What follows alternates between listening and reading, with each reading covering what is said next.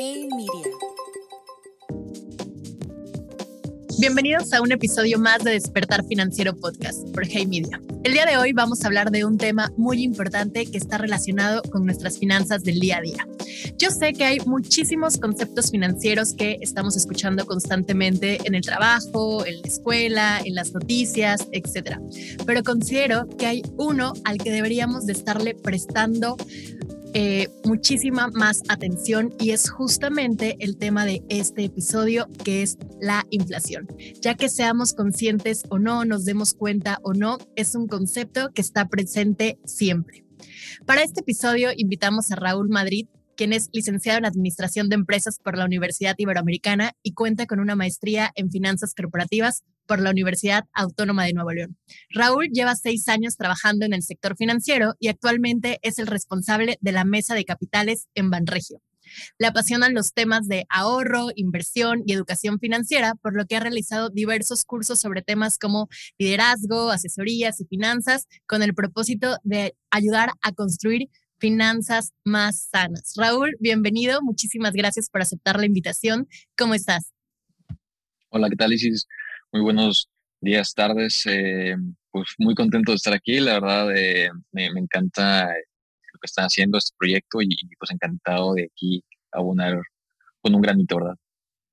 Excelente. Y aunque obviamente ya, ya platiqué nuestro tema eje del día de hoy va a ser la inflación, me gustaría comenzar por preguntarte, eh, trabajas en la parte de, de, capitales en Banregio y demás, como temas completamente más bursátiles y, demás. ¿Cómo surgió para ti el interés de la parte de la educación financiera? Claro, ahora sí que todo empezó en una clase en la, universidad. La verdad, yo entré a la carrera sin saber ni tener idea de qué quería hacer de mi vida. Yo, así como siguiendo la, la, escuelita, me dijeron, tienes que ir a la universidad y yo fui, yo fui a la universidad. Entonces, llegué a, a, la universidad realmente sin tener una idea y decidí inscribirme a administración de empresas porque me apasionaba escuchar sobre, eh, sobre los negocios, sobre, ya había escuchado algo de finanzas, mis dos padres son contadores, entonces un poquito había escuchado en casa. Eh, eso me atraía y bueno, decidí entrar a, esta carrera. Ahora, es en una clase en la que un profesor pues me contagia como su entusiasmo, su, su ahora su pasión, ¿verdad? Esos maestros que te pegan esa emoción cuando están hablando de esos temas.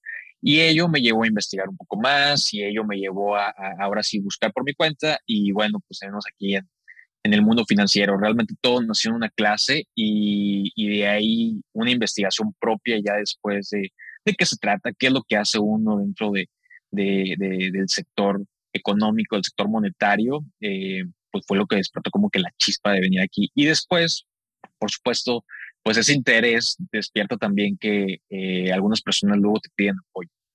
Y ahí fue donde realmente uno ya empieza a buscar eh, la formación porque dices, oye, me están pidiendo consejos. A mí, yo, exacto, yo es como que, híjole, traigo este, la feria contada en la bolsa y ya la debo. ¿Por qué me piden consejos a mí? Entonces, bueno, pues entendí que había una responsabilidad ahí y, no podía dar un consejo al aire libre, sino tenía que estar fundamentado, tenía que tener algo realmente para ayudarles, ¿verdad? No echarlos a perder como uno. Entonces, eso fue lo que me fue conduciendo en este tema en este camino eh, económico financiero, ¿no? Claro, si de por sí eh, hay personas que nos dedicamos al tema de finanzas o economía o administración y no estamos tan familiarizados con, con, los conceptos importantes, pues las personas que no estudiaron algo referente se sienten a veces completamente ajenos al tema. Sin embargo, como tú sabes, este podcast se trata de eh, acercarnos y de adentrarnos a estos conceptos que son importantes y que deberíamos de estar manejando en nuestro día a día para, por supuesto, tomar mejores decisiones. Eh, me gustaría comenzar por definir en tus palabras, palabras sencillas para que cualquier persona que nos esté escuchando pueda eh, entenderlo. ¿Cómo definirías tú a la inflación? Claro, mira, salimos de, la definición del libro, que, que en todos lados la escuchamos. ¿Qué es la inflación? La inflación es el efecto de que las cosas empiecen a subir de peso, que los bienes y servicios que consumimos comiencen a encarecer. Y ese efecto sucede porque la demanda está siendo muy fuerte, porque los bienes y servicios, como sabemos, son limitados. Existen, vamos a decir, 10 botellas de agua en el mundo y hay una demanda de 3 o 4. Si esa demanda se incrementa, si el consumidor empieza a exigir no solamente eh, cuatro botellas de agua al día, ahora quiero ocho, quiero nueve, entonces el productor necesita más suministros para producir y satisfacer esa demanda, por ende los precios comienzan a, elevarse más.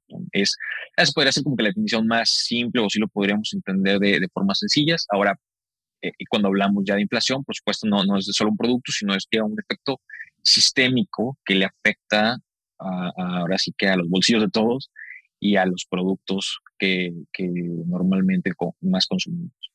Claro, yo siempre cuando, cuando me preguntan, ¿no? ¿Qué es, la, ¿Qué es la inflación o cómo sé que esto tiene algo que ver conmigo? Pongo un ejemplo igual y muy burdo, muy tonto, pero les digo, ¿te acuerdas que antes ibas a la tiendita cuando eras niño y con cinco pesos comprabas X y X cosa, o sea, ve ahora con esos mismos cinco pesos y qué vas a comprar.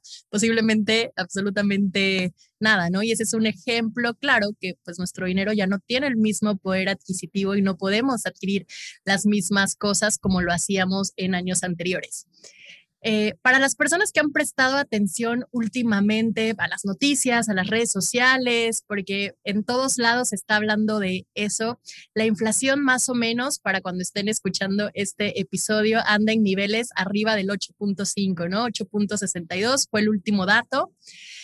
Y quería preguntarte a ti como experto, ¿por qué la inflación está tan alta y qué es lo que la está ocasionando para que las personas eh, lo puedan aterrizar un poco más.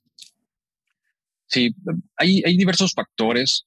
Eh, cuando hablamos de inflación solemos creer, como ahorita te comentaba, que es únicamente basado en la demanda, que las personas empiezan a comprar más y no es únicamente el único factor, no, hay varias cosas que en un mundo globalizado con el que vivimos hoy en día los impactos que suceden, por ejemplo, en Ucrania, en Rusia, con estos temas que ya todo el mundo escucha a través de las noticias, pues nos llegan a impactar a nosotros, ¿verdad?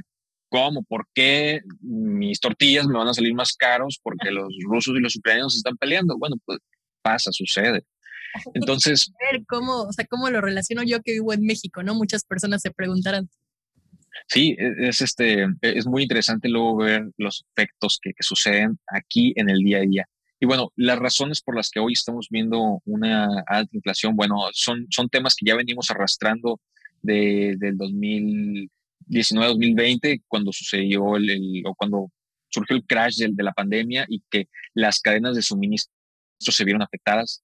El hecho de que grandes eh, corporativos productivos en China ya no podían estar ensamblando determinados productos, piezas, todos esos embarques que se vieron mermados y que ya no pudieron llegar a sus puertos para, al final de cuentas, llegar hasta el, al consumidor final, crearon una afectación en todo nuestros, en nuestro ciclo económico y, y, bueno, vinieron a dificultar un montón de cosas, ¿verdad? Eh, vivimos, hoy en día, si tú quieres ir a comprar un vehículo, bueno, hay muchas problemáticas porque las ensambladoras están teniendo bastante problemática para poder terminar los vehículos por cuestiones de chips. Entonces, ensamblar una cosa que depende de otra cosa, que esa cosa depende de otra cosa a su vez, se vuelve bastante complicado ahorita, eh, precisamente por las cadenas de suministro, que un bien llegue hasta donde se necesita para elaborar otro producto es de momento una tarea bastante complicada por costos, por disponibilidad y por tiempos. Y bueno,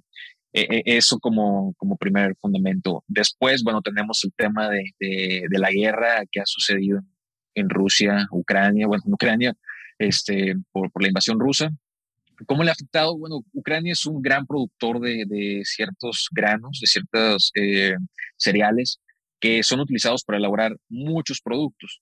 Y en particular aquí en México somos un importador eh, grande de ciertos químicos de, que se elaboran en Rusia y que nosotros utilizamos para poder em, abonar la tierra, para poder hacerla más fértil y en ciertos procesos agrícolas. Entonces, el hecho de que ellos estén en estos conflictos, pues dificulta que como consumidores podamos tener acceso a esos suministros que, necesitamos para otras eh, tareas económicas, ¿no?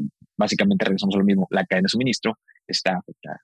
Y por último, eh, pues, mencionaría la gran liquidez que está inundando ahorita en el mercado. Durante bastantes años, Estados Unidos, con una política expansiva, al ver que la economía de Estados Unidos no se movilizaba tanto, pues estuvo inyectando de dinero los mercados, les estuvo inundando de, gran liquidez, al momento que hoy en día el consumidor tiene muchos recursos disponibles líquidos, es decir, tiene mucho efectivo para gastar y eh, ante una política restrictiva, la famosa tasa de interés que, que, los bancos centrales suben, pues no le ha hecho tanto a esa liquidez que la gente trae en el bolsillo. Por lo tanto, tenemos gente con mucho dinero para gastar, lo que comentaba en el inicio, gente gastando y pues los productores con limitaciones para poderles dar bienes y servicios a la gente para que consuma. Esos efectos nos han hecho que esta inflación esté históricamente alta.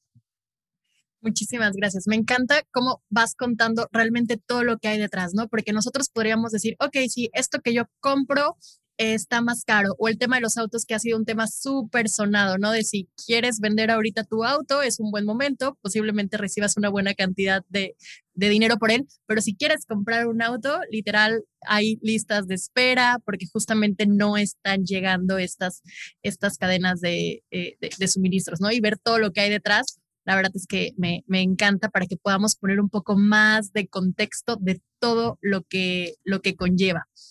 Eh, hay personas que también se estarán preguntando, ok, entonces ya ahorita sé qué es la inflación, ya sé eh, por qué está en estos niveles y ahora me gustaría saber y conocer un poquito más y saber aquí en México cómo se calcula la, inflación.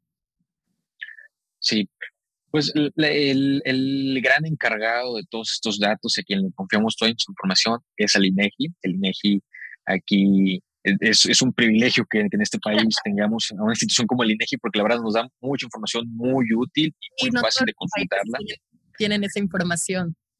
Así es, no en todos los lados nos colocan la información ya en este portal web para que uno como analista pueda tomarlo y decir, ah, mira, puedo enlazar estos puntos, ¿verdad?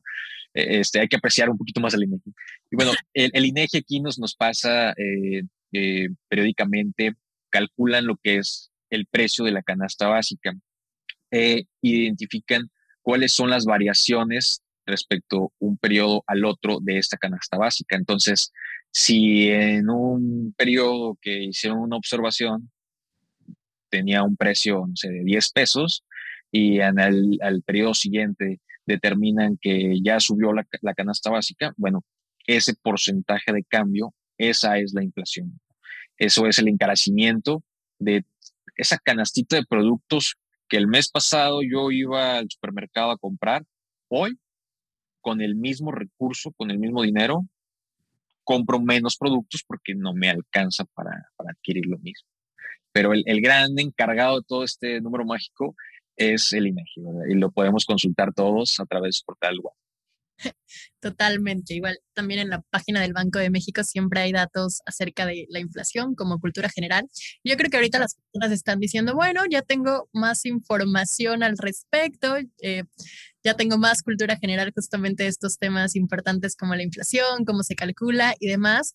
Pero al fin y al cabo, lo que, lo que nosotros nos importa, pues son nuestras finanzas personales, ¿no? Nuestras finanzas del día a día, porque yo siempre he creído que así se así se van construyendo, ¿no? Y por supuesto que está bien enterarnos de lo, que está sucediendo, eh, que si la inflación está alta, que si vamos a tener recesión o no, pero realmente siempre lo importante es, más que preocuparnos, ocuparnos.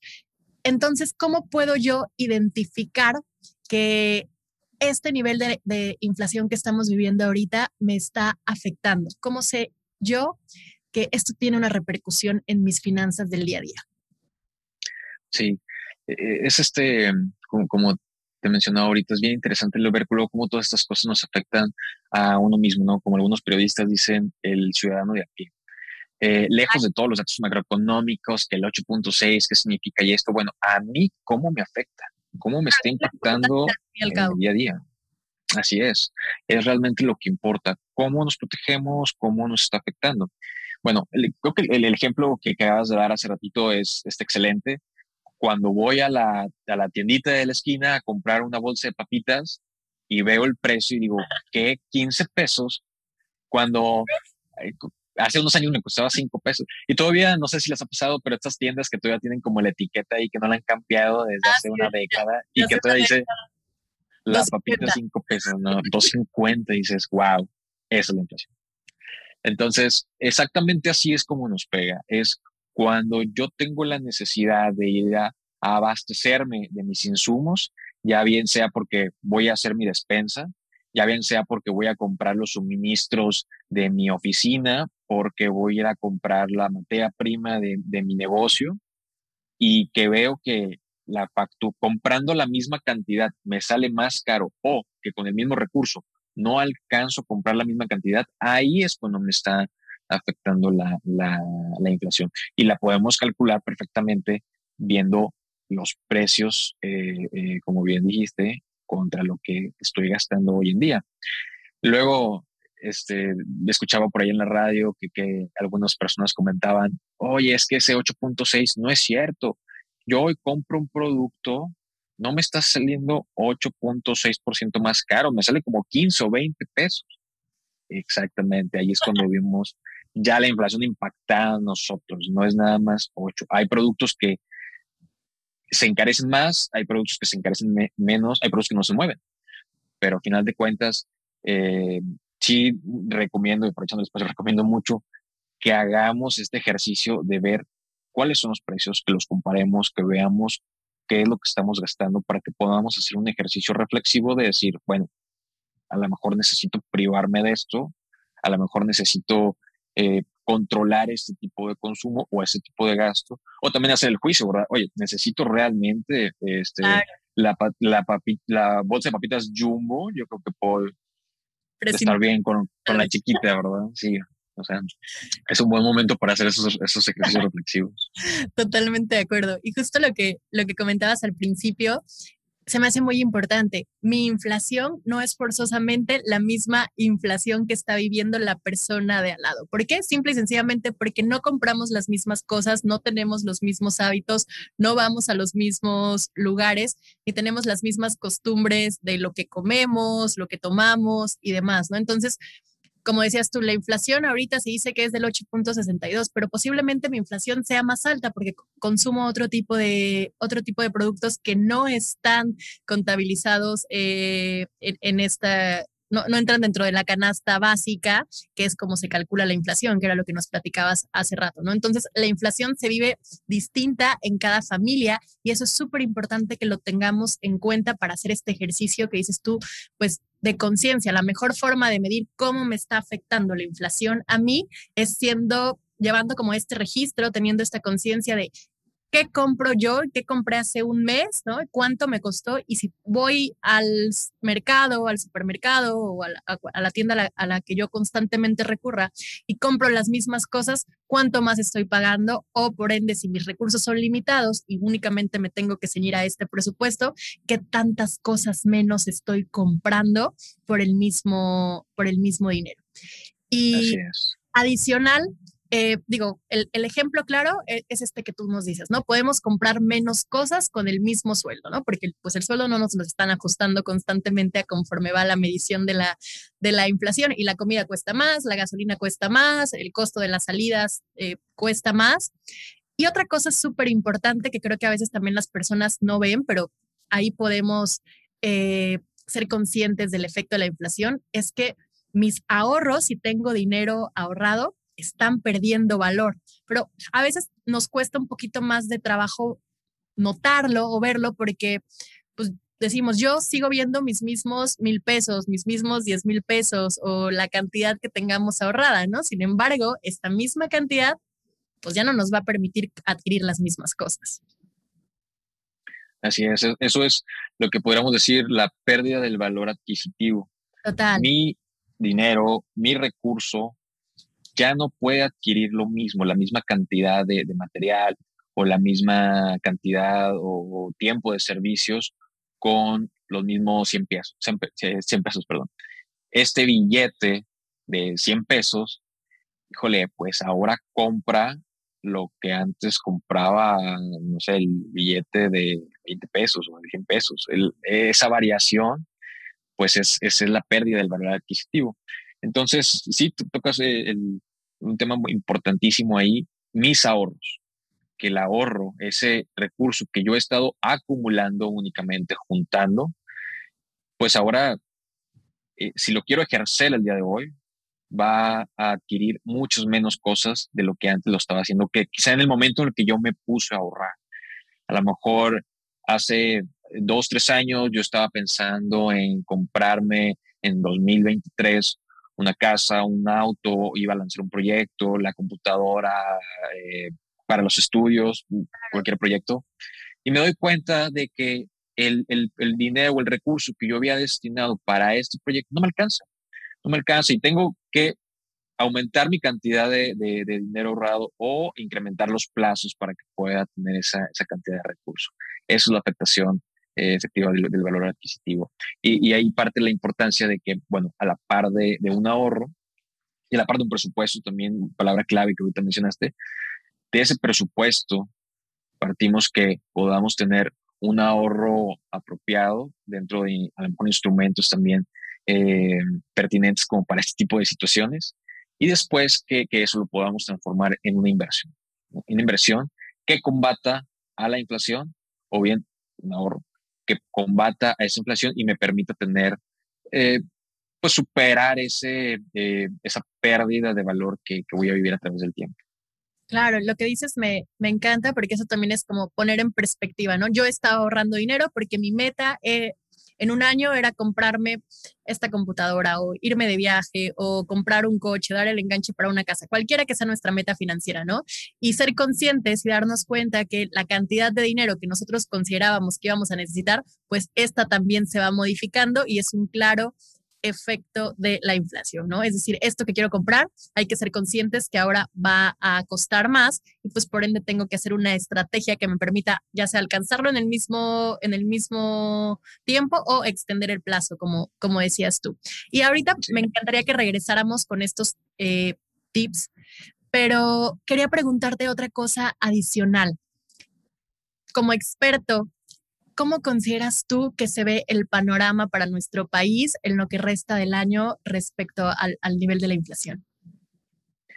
Em, bueno, ahora, los verdaderos expertos dicen que por ahí del, del, 9%, los más pesimistas dicen, y eh, algunos otros comentan que podría estar cerrando por ahí del 8.5.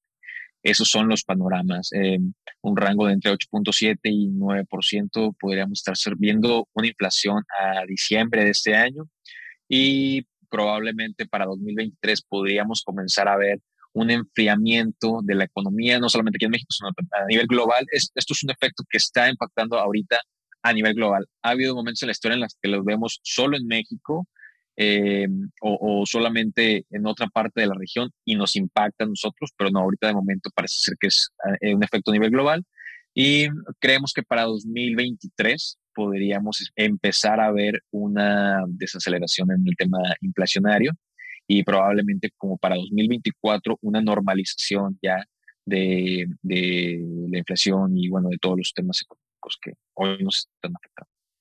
Wow, entonces por, lo que nos estás compartiendo, podemos ver que es un tema que va para largo, no de la noche a la mañana, de repente vamos a regresar a los niveles eh, normales o acostumbrados en cuanto a la inflación y pues también que esto es un tema global, ¿no? No solamente nos está sucediendo en México, no solamente sucede en, América Latina, sino que realmente es algo eh, mundial. Y ante esto me gustaría también para, para ir cerrando y para que las personas se queden con, ok, bueno, ¿y ahora cómo me ocupo de esto, ¿cuáles consideras tú que podrían ser algunos tips, algunos consejos para proteger mis finanzas personales ante la inflación y ante lo que está sucediendo a nivel general? Sí, pues todas las acciones que como persona podemos realizar, yo creo que el primer paso y fundamental es primero comenzar con una, con una autorreflexión, un ejercicio autocrítico de decir, como ahorita decíamos, oye, ¿de esto lo necesito? ¿Es realmente necesario que haga este gasto? O buscar nuevas fuentes, a lo mejor de, suministro, otras opciones. Estos tiempos a, veces también son buenos para identificar que quizá este insumo, y bueno, hablar aquí de, temas empresariales, este insumo que estaba utilizando para producir las libretas que yo vengo, que yo vendo, eh, quizá puedo encontrar un mejor material, puedo encontrar un proveedor más adecuado. Es un buen momento para hacer este tipo de, ejercicios de juicios. Y a nivel personal, pues también de decir, oye, si estoy yendo a, esta tienda, a este supermercado y estoy viendo que me sale mucho más caro abastecerme de todo lo que necesito, pues es momento o de controlar ese suministro, ese, ese consumo, o bien, pues ya de buscar también otro supermercado.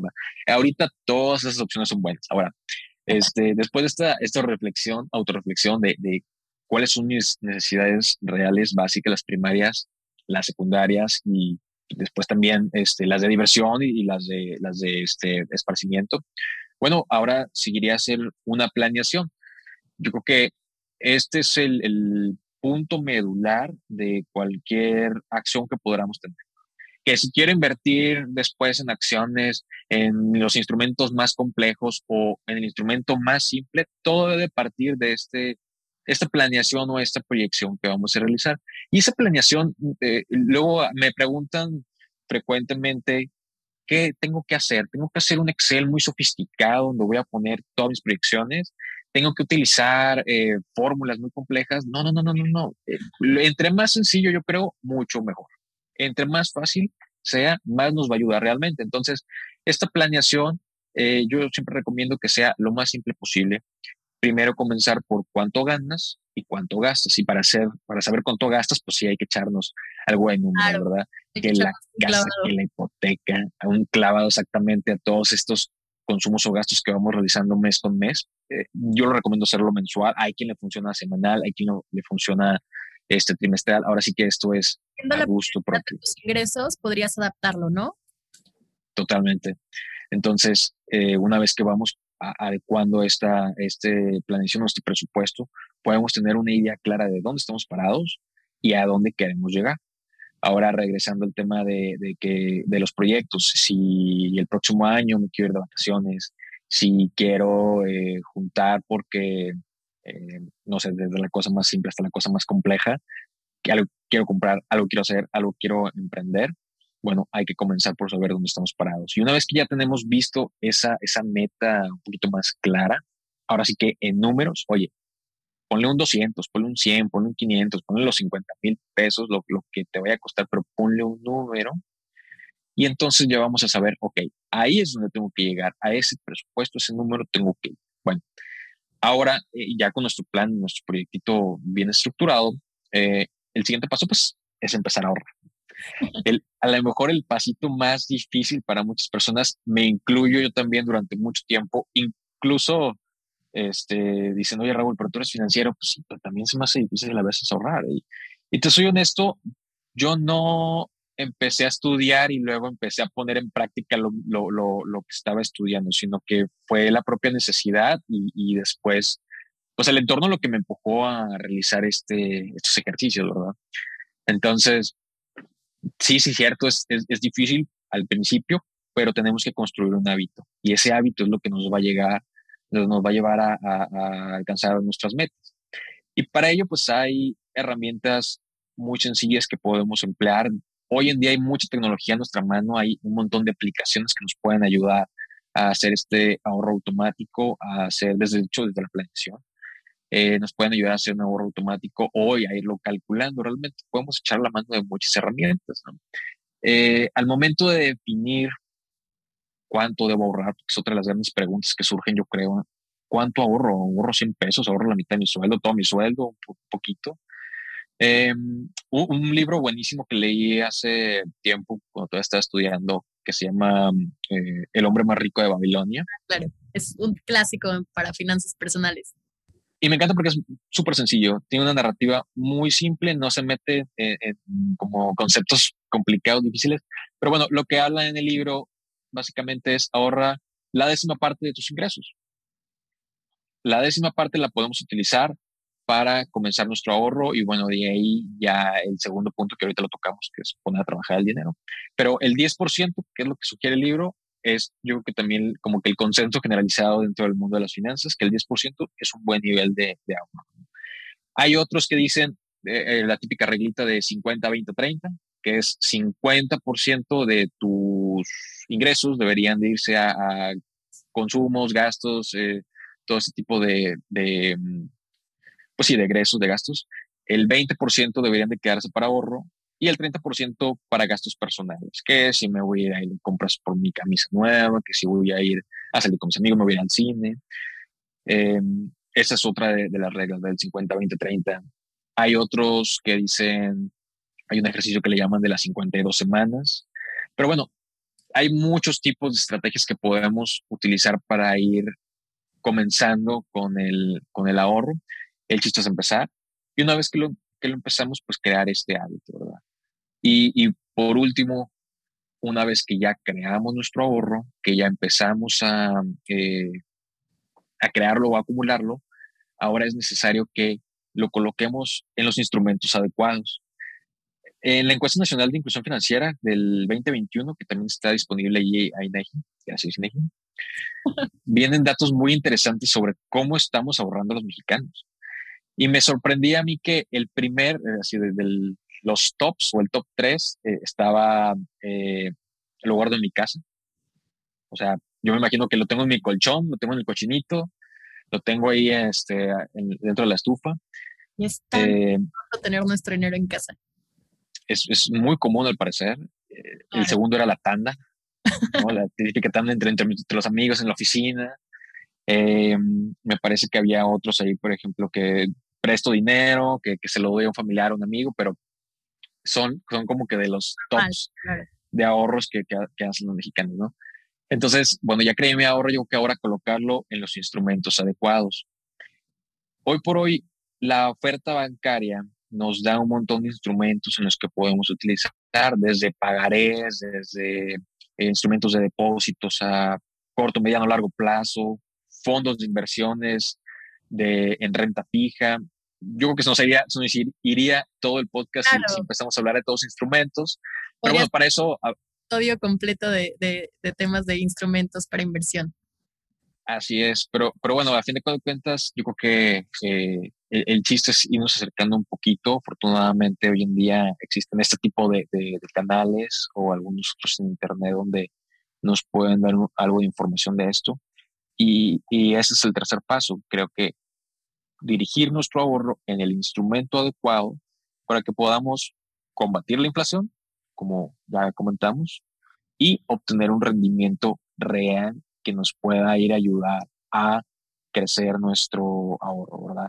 Yo aporto mensualmente, semanal o diariamente una cantidad y mi dinero va a estar trabajando en estos instrumentos para poderme ayudar a llegar a esa meta. Eh, y, bueno, en cuanto a estos instrumentos, por último, nada más comentar, pues también hay que este, leer un poquito sobre a lo mejor el riesgo, las características que, estamos contratando, ¿verdad? Totalmente. Para recapitular un poco, porque se me hizo súper interesante todo lo que nos comentabas eh, al, al final, los tips básicos para que podamos afrontar la inflación sin morir en el intento, de acuerdo a lo que nos ibas comentando, sería llevar un registro súper detallado de nuestros ingresos, de nuestros gastos, obviamente agruparlos por categorías, reducir, eliminar lo que consideremos que no son cosas necesarias, eh, buscar alternativas para ciertos productos, ¿no? No forzosamente tenemos que comprar lo mismo siempre, siempre ahí vienen sustitutos. Yo agregaría, si me lo permites, cuidar nuestro nivel de endeudamiento, cuidado con adquirir nuevas, nuevas deudas eh, hoy en día y por supuesto el paso número cinco, invertir e invertir en instituciones reguladas y obviamente entendiendo los riesgos que cada inversión que hagamos eh, conlleva. Raúl, muchísimas gracias por acompañarnos el día de hoy. Muchas gracias por compartir eh, con nosotros este tema tan importante que es la inflación. Muchísimas gracias por escucharnos el día de hoy y no se pierdan el siguiente episodio de Despertar Financiero Podcast por Hey Media. Muchas gracias y un saludo a todos. Que estén muy bien. A cuidar sus finanzas. Bye. Hasta luego.